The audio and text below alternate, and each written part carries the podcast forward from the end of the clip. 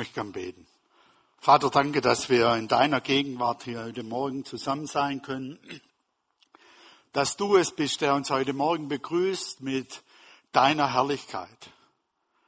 Vater, wir leben in einer Zeit, die manchmal schwierig ist und wir manche Dinge nicht einordnen können. Aber eins ist sicher, du bist für uns da. Du bist für jeden Einzelnen, der auf dieser Welt lebt, der Gott, der ihn liebt und der ihm entgegengekommen ist. Danke, dass wir Gottesdienst feiern können, wenn auch in einer anderen Art, als wir gewohnt sind. Danke, dass du heute Morgen zu uns redest und dass du mit uns bist heute Morgen. Amen. Einen wunderschönen guten Morgen nochmal von meiner Seite. Wer hätte das gedacht, dass wir so Gottesdienst feiern? Vor einem Jahr noch. Jetzt ist es genau ein Jahr her oder ein bisschen mehr als ein Jahr, dass Corona uns eingeholt hat. Und äh, es ist einfach, Moment, lustig, was so alles passiert. Man muss es mit Humor nehmen, oder?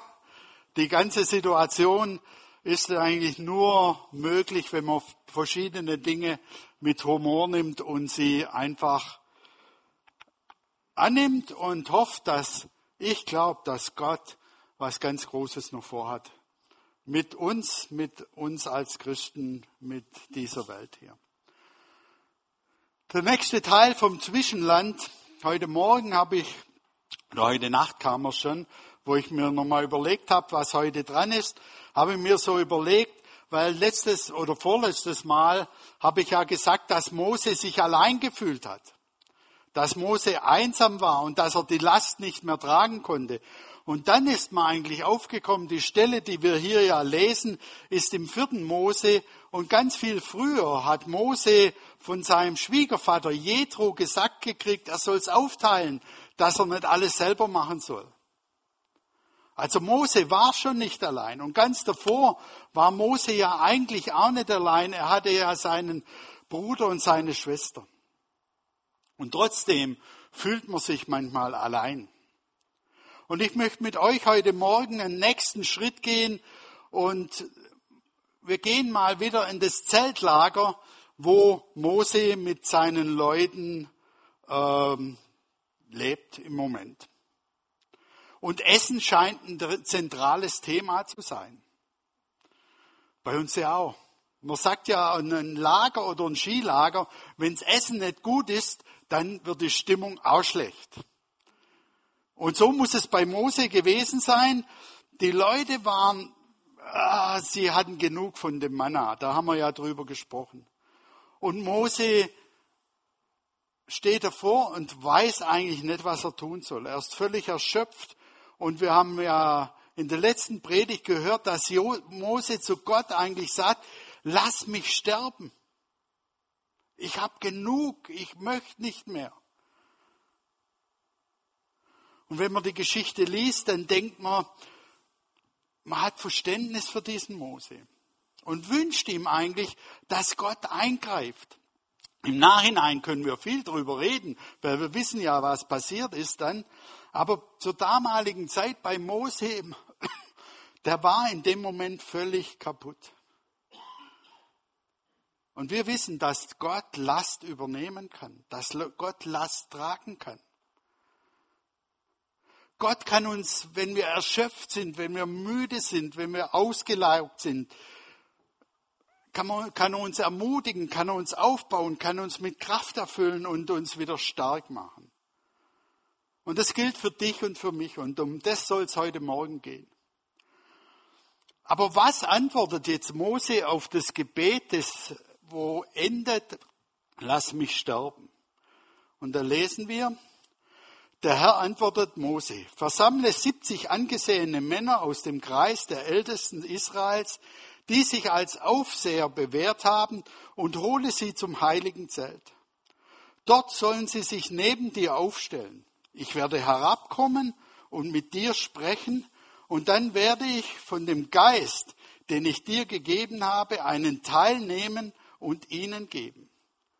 Dann können sie die Verantwortung für das Volk mit dir teilen und du brauchst die Last nicht allein zu tragen. Was für ein Gott. Er denkt an der Hilfe, die er Mose zukommen kann, gleich an viel, viel mehr. Er denkt daran, dass er die ganze Geschichte multiplizieren wird. Also er sagt jetzt nicht zu Mose, ich gebe dir jemand an die Hand, der mit dir dann den Weg geht, sondern er sagt zu Mose, sammle 70 erfahrene Leiter, Aufseher, Älteste und komm vors Zelt Gottes. komm vors heilige Zelt. Und interessant an dieser Stelle ist, dass Gott der gleichen Meinung ist wie Mose auch. Ist euch das aufgefallen? Du brauchst die Last nicht allein zu tragen. Gott ist der gleichen Meinung wie Mose auch war. Ich kann die Last nicht alleine tragen und Gott dreht es jetzt um. Du brauchst sie nicht alleine tragen. Du musst die Last nicht alleine tragen. Wir verteilen sie auf viele Schultern. Und was macht Gott? Gott ruft Mose, komm mit diesen 70 vor das Zelt Gottes. Was war in diesem Zelt? Was war in diesem Zelt? Die Bundeslade, das Heiligkeit Gottes, die Gegenwart Gottes war in diesem Zelt und Gott fordert Mose heraus, nimm die 70, komm zu mir in meine Gegenwart, in das Zelt der Begegnung oder vor das Zelt der Begegnung, an den Ort der Anbetung und verbring Zeit mit mir. Und als sie dann vor dem Zelt standen, offenbarte sich Gott Mose und im selben Augenblick nimmt Gott etwas, wo er Mose gegeben hat, den Heiligen Geist, und legt einen Teil davon auf die 70. Man muss dazu vielleicht sagen, dass der Heilige Geist ja erst nach Pfingsten ausgegossen ist über alle. Damals und bei den Juden waren nur punktuelle Ausgießungen des Geistes Gottes oder Ausrüstung des Geistes Gottes auf einzelnen Leuten. Und hier multipliziert Gott seinen Geist auf 70 weitere. Gott sorgt indem er multipliziert für den Einzelnen, für Mose, für einen mutlosen Leiter. Die Frage ist, wie leben wir in diesem Zwischenland, in dem wir wirklich im Moment sind, durch Corona bedingt oder durch andere Geschichten? Wie leben wir in diesem Zwischenland? Sind wir uns bewusst, dass Gott heute genauso handelt wie damals, noch viel, viel mehr, weil heute ist alles, auf alles Fleisch sein Geist ausgegossen. Sind wir uns bewusst, dass Gott uns auf diesem Weg versorgt mit allem, was du brauchst? Was du heute brauchst, was du vielleicht morgen brauchst? Wo wir Hilfe notwendig haben, sind wir uns bewusst, dass Gott mit offenen Händen dasteht und geben möchte?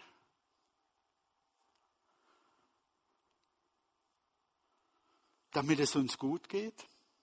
Damit wir nicht so vielleicht an der Kante laufen oder nicht so schwer vorankommen, sondern dass unser Leben, das im Moment viele Einschränkungen hat, trotzdem noch Freude und Kraft ausstrahlt. Gott möchte uns zum richtigen Zeitpunkt die, richtige, die richtigen Dinge geben, dass du und ich unser Leben genießen können. Wir fühlen es manchmal nicht. Aber ein wichtiger Punkt ist, dass wir in Gottes Nähe kommen, dass wir Gottes Nähe suchen. Mose erlebt Gottes fürsorgliche Versorgung mitten in seinem Tiefpunkt, wo er sterben will, erfährt er Gottes Hilfe im Zusammenbruch. Und wie macht Gott es? Er ruft Mose in seine Gegenwart, in das Zelt, an das Zelt der Begegnung. Die Einladung, in seine Nähe zu kommen, ganz dicht bei ihm zu sein, hilft uns in Situationen, wo wir Ausweglosigkeit sehen. Sie schenkt uns Hoffnung. Ich habe schon mal erzählt, wenn man nachts aufwacht und das Kopfkino anfängt zu rasen, dann ist der beste Weg, in die Nähe Gottes zu kommen, dass er Hoffnung gibt, dass er uns Kraft gibt, dass er versorgt.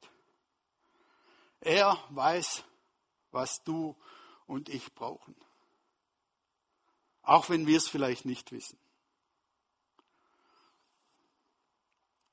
Schon bevor Mose Gott in der Wüste begegnet, wusste Mose, dass er sich auf diesen fürsorglichen Gott verlassen konnte. Gott sieht dich heute Morgen, er sieht dich mit allen den Problemen, die du hast, ob es Krankheit ist, ob es im Moment, äh, wie geht's weiter ist oder wie auch immer, Gott sieht dich schon im Voraus. Er sieht dich heute noch. Er beobachtet dich. Weiter sagte der Herr zu Mose, ich habe genau gesehen, wie mein Volk in Ägypten unterdrückt wurde, wird. Ich habe gehört, wie es um Hilfe schreit gegen seine Antreiber. Ich weiß, wie sehr es leiden muss und ich bin herabgekommen, um es von seinem Unterdrücker zu befreien. Wie sehr sehnst du dich danach, dass der Unterdrücker Corona weicht. Wie sehr sehnen wir uns danach, dass es wieder in ein Normal übergeht, dass wir wieder Gottesdienste feiern können mit Musik, mit Bewegung, mit sonst was. Gott sagt, ich weiß, ich habe es gesehen, ich habe es gehört, und diese Worte beinhalten für mich Kraft. Er kennt unsere Situation. Und deshalb kannst du und ich Hoffnung haben. Er verliert uns nicht aus den Augen. Er gibt dir Kraft, er gibt dir Mut. Und im Neuen Testament wird von, davon berichtet, wie Jesus fragt, warum machst du dir Sorgen? Mose, warum machst du dir Sorgen? Elsie, warum machst du dir Sorgen? Regine, warum machst du dir Sorgen? Oder könnt ihr euren eigenen, äh, euren eigenen Namen einsetzen. Als Antwort folgt eine der schönsten Stellen im ganz, in der ganzen Bibel. Warum macht ihr euch Sorgen um eure Kleidung? Seht euch die Lilien auf dem Felde an und lernt von ihnen. Sie wachsen, ohne sich abzumühen und ohne zu spinnen und zu weben. Und doch sage ich euch, sogar Salomo in all seiner Pracht war nicht so schön gekleidet wie eine von ihnen. Wenn Gott die Feldblumen, die heute blühen und morgen ins Feuer geworfen werden, so herrlich kleidet, wird er sich dann nicht erst recht um euch, um dich kümmern, ihr Kleingläubigen?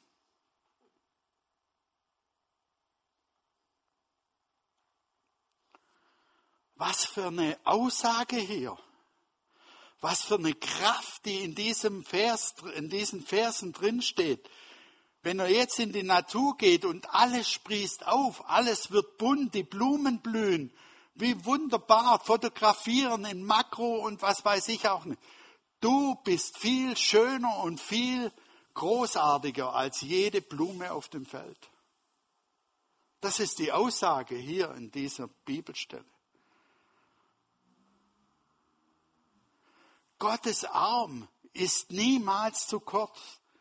Gott vervielfacht zwar die Zahl der Leiter, damit Mose seine Verantwortung nicht allein tragen muss, aber das Problem ist noch nicht gelöst. Sie wollen immer noch Fleisch. Jetzt hat er 70 Leiter, aber noch kein Fleisch. Sie befinden sich in der Wildnis. Aber Gott hat so einen Blick über das hinaus, und sorgt für sein Volk und er sorgt auch für uns. Er gibt Mose die Verheißung, dass sie Fleisch zu essen bekommen. Nicht nur für ein Fünf-Gänge-Menü, sondern für einen ganzen Monat. Wie reagiert Mose? Wie wir auch reagiert hätten, wahrscheinlich fassungslos. Mose aber sagt zum Herrn, das Volk, in dessen Mitte ich stehe, hat allein 600.000 wehrfähige Männer und die brauchen viel Fleisch. Und du und da sagst du, du willst dem gesamten Volk einen Monat lang Fleisch zu essen geben. Wo lassen sich so viele Schafe, Ziegen und Rinder finden, um sie zu sättigen?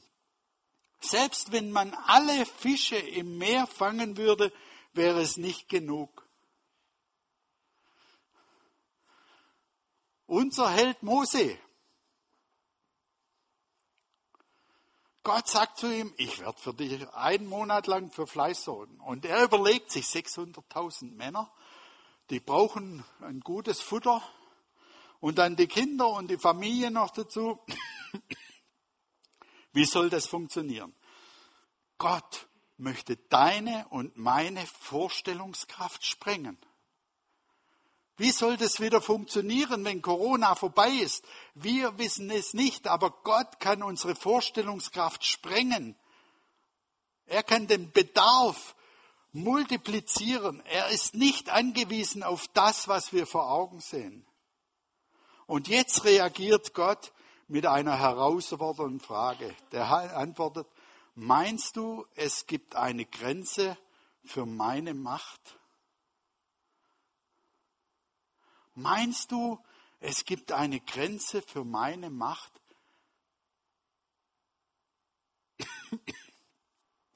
Ist mein Arm zu kurz? Mose, zweifelst du an meiner Macht? Rolf, zweifelst du an meiner Macht? Wie geht es uns, wenn wir mit unserem Latein am Ende sind? Uns Dinge belasten und wir anfangen zu zweifeln. Und ich möchte euch ehrlich sagen, und das glaube ich von ganzem Herzen, Zweifeln gehört zum Glauben dazu. Wir sind immer wieder an Punkten, wo wir einfach zweifeln. Ich weiß nicht, ob ihr die Geschichte gehört habt von der äh, Gebetshausleiterin aus Thun, die letztes Wochenende tödlich abgestürzt ist, ein Jahr verheiratet, Mann und Frau tot? Muss es sein?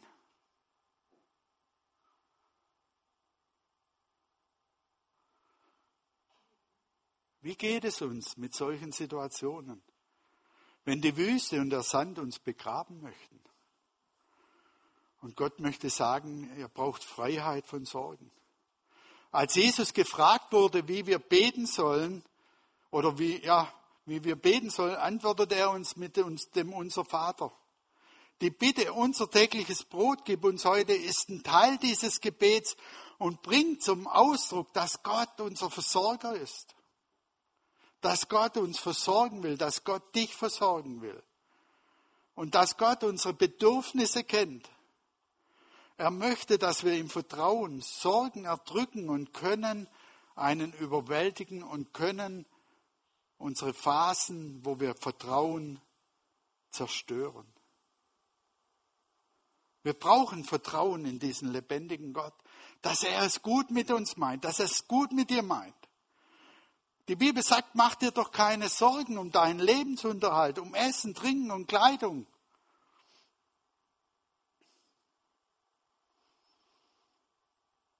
Sollen wir jetzt hinsitzen und warten, bis wir Kleidung geschenkt bekommen bis wir alles, bis uns alles zufällt. Das meint die Bibel nicht, sondern die Bibel meint, hört mit dem Sorgen auf. Tut das, was ihr könnt. Ihr habt zwei Hände, ihr habt einen Verstand und ihr habt ein Herz. Und Jesus möchte dir zeigen, wie wichtig du ihm bist. Als er sagte, schau dir die Vögel unter dem Himmel an, die nicht sehen, die nicht ernten, die nicht sammeln, aber Gott versorgt sie. Meinst du, du bist nicht wichtiger? Seht euch die Vögel an, sie säen nicht, sie ernten nicht. Sie sammeln keine Vorräte und euer Vater im Himmel ernährt sie. Seid ihr nicht viel mehr wert als sie?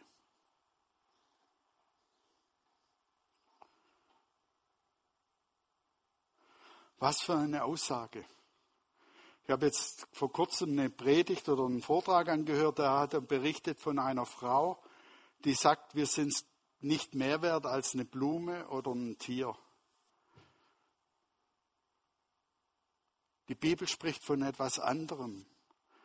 Wir sind die, Kröne der, die Krönung der Schöpfung und wir dürfen das auch für uns in Anspruch nehmen. Und das löst der Vertrauen in uns auf. Vertrauen bedeutet Vertrauen in Ungewissheit. Gehen wir mal kurz zu Abraham, der voll Gottvertrauen loszog. Er wusste nicht wohin. In, den kuriosesten Zeiten musste er Gott vertrauen. Er sollte einen Sohn bekommen. Die Geschichte kennen wir, dass sie eigentlich vom Alter her keine Kinder mehr bekommen können. Und es war ihnen zum Lachen. Kennt ihr die Geschichte, wo seine Frau lacht im Zelt? Und wie heißt dann der Sohn, der kommt? Isaac. Gelächter übersetzt. Sie wird immer wieder daran erinnert, wenn sie ihren Sohn anguckt, dass sie mal gelacht hat. Der Isaac wächst heran und das Gelächter soll eine große Nation werden. So humorvoll ist unser Gott. Aber Gott wäre nicht Gott, wenn er nicht noch einen kleinen Glaubens, ein kleines Glaubensabenteuer hätte, um zu testen, wie vertraut dieser Abraham eigentlich mir. Einige Zeit danach geschah es, Gott stellte Abraham auf die Probe. Abraham, rief er. Ja, erwiderte Abraham, also er spricht mit Gott, ich würde es auch mal gern so erleben. Nimm deinen Sohn, sagte Gott, deinen einzigen, der dir ans Herz gewachsen ist, den Isaac, geh mit ihm ins Land Moja auf einen Berg, den ich dir nennen werde, und opfere ihn mir dort als Brandopfer. Ein junges Paar, das sich danach sehnt, ein Kind zu bekommen, das schon über die Zeit hinweg war und dann bekommt es ein Kind und Gott fordert ihn heraus und sagt, opfere mir mein, deinen Sohn. Cool, sowas wünscht man sich. Wir wissen das im Nachhinein, dass das eine Probe war. Aber versetzt euch mal in Abraham. Schon einmal musste er sein Land verlassen und musste in ein Land gehen, das er nicht kannte, das Gott ihm zeigen wird. Bei Gott geht der Weg dazwischen oft im Unbekannten. Abraham vertraut Gott und der Weg war lang auf den Hügel Moja. Und überlegt euch mal, was Abraham den ganzen Weg gedacht hat. Einfach so. Was hat er gedacht? Wie hat er sich gefühlt? Jetzt wird er zum Mörder. Kinderopfer war zur damaligen Zeit in umliegenden Ländern normal, aber für Abraham war das unsinnig. Und er vertraute trotzdem Gott. Und als alles zum Höhepunkt kommt, redet Gott und greift ein. Ja, erwidert er, und der Engel rief, halt ein. Er hat das Messer oder der Dolch oder Schwert in der Hand. Tu dem Jungen nichts zuleide. Jetzt weiß ich, dass du Gott gehorchst. Du warst bereit, mir sogar deinen einzigen Sohn zu opfern. Ich möchte diese Erfahrung nicht machen. Aber was mir das Ganze zeigt, ist, dass Vertrauen mehr mit dem zu tun hat, nichts zu wissen, als alles zu wissen und zu planen. Abraham legt all sein Vertrauen auf Gott. Er vertraut ihm, dass er es gut mit ihm meint. Wie sieht es bei uns aus? Bei mir, bei dir? Vertrauen wir Gott uneingeschränkt, dass er es gut mit uns meint, auch jetzt in diesen Situationen? In deinem Leben? Im Leben der Gemeinde, in deiner Familie oder in der Gesellschaft, wenn wir dran denken, was da gerade alles schief läuft oder nicht so läuft, wie wir uns wünschen würden? Vertrauen wir Gott, dass er uns, die wir Christen sind,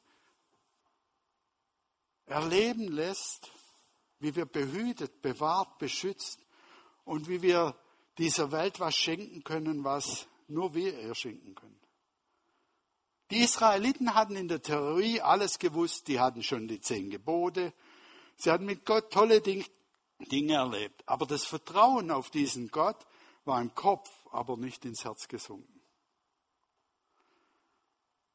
Und die Aufforderung von Gott ist, dass wir das, was wir wissen, ein paar Zentimeter nach unten rutschen lassen in unser Herz. Alles das, was wir theoretisch im Kopf haben und wenn wir sagen, wir vertrauen Gott, wird dann schwierig, wenn Druck kommt, wenn es eng wird, wenn Wüste kommt, wenn das Kopfwissen oder das Wissen über Dinge nicht mehr ausreichen, sondern wir brauchen dann eigene Erfahrungen. Sie mussten Vertrauen lernen in der Wüste. Vertrauen zu riskieren, ohne zu wissen. Sie wussten nicht, wo es hingeht. Sogar Vertrauen, um ein Volk zu werden mit lauter komischen Individuen. Und wie diese Geschichte dann weitergeht, das werden wir in den nächsten Teilen sehen. Verhaltensmuster können in unserem Leben so zementiert sein, dass Gott manchmal Wege braucht, die wir uns nicht wünschen. Und ich bin mal jetzt ganz vorsichtig. Ich sage das mit Anführungszeichen. Vielleicht gebraucht Gott Corona, die Zeit der Enge, die Zeit des, des manchmal auch Verlorenseins, um uns wieder bewusst zu machen, was es heißt zu vertrauen. Und wir werden sehen, dass Gott die Israeliten auch in eine harte Schule nimmt, weil er das Beste möchte. Und vielleicht ist solche Zeiten, wo wir uns einsam fühlen, allein fühlen, eine harte Schule. Und es tut weh und es schmerzt und es macht Mühe. Aber vielleicht lernen wir daraus etwas. Oder Gott möchte uns etwas zeigen. Vielleicht auch, wenn es kein Zuckerschlecken ist in der Zwischenzeit. Da möchte ich euch nächsten Sonntag mit euch noch drüber reden. Heute nur mein wichtigster Punkt ist, lass dein Vertrauen, von dem du weißt, dass wir Gott vertrauen sollen, ein paar Zentimeter tiefer rutschen in dein Herz hinein. Auch jetzt am Samstag, wenn die äh, wie sagt man, die Alpha-Leute über den Heiligen Geist etwas erfahren. Beten wir doch darum, dass Gott heute noch was hineinpflanzen kann in die Menschen. Und wenn es durch einen Laptop ist. Das ist ja auch immer die Frage, die ich mir stelle. Kann Gott heute genauso wirken durch eine Zoom-Konferenz? Wie viel Vertrauen haben wir? Wir haben jetzt was angeguckt oder eine Schulung mitgemacht über Eheseminar, über Zoom. Und wahrscheinlich werden wir das anbieten. Vertrauen wir Gott, dass Gott durch einen Laptop hindurch zu Menschen reden kann, denn er muss nicht in den Laptop hinein, sondern er kommt vom Himmel in die Herzen hinein.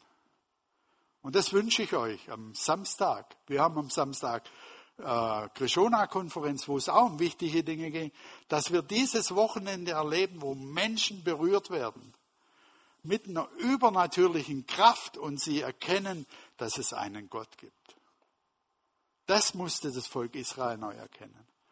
Vater, ich bitte dich jetzt, komm du mit deiner Kraft in unser Herz hinein. Lass du uns spüren, wer du bist und schenk du uns jetzt, wenn wir das Abendmahl zusammen feiern, eine persönliche Begegnung mit dir. Lass du uns merken, dass du uns ganz möchtest. Vater, und wenn wir heute Morgen da sind und so das Vertrauen verloren haben, das uneingeschränkte Vertrauen in dich, Heiliger Geist, dann schenk uns das heute Morgen zurück. Lass du uns spüren,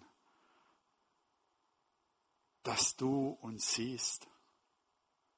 Lass uns spüren, dass du jeden Einzelnen am Platz siehst und wie er sich fühlt gerade, was er meint, was gerade mit ihm passiert. Lass du es sichtbar werden in unserem Leben, dass du ein liebender Gott bist.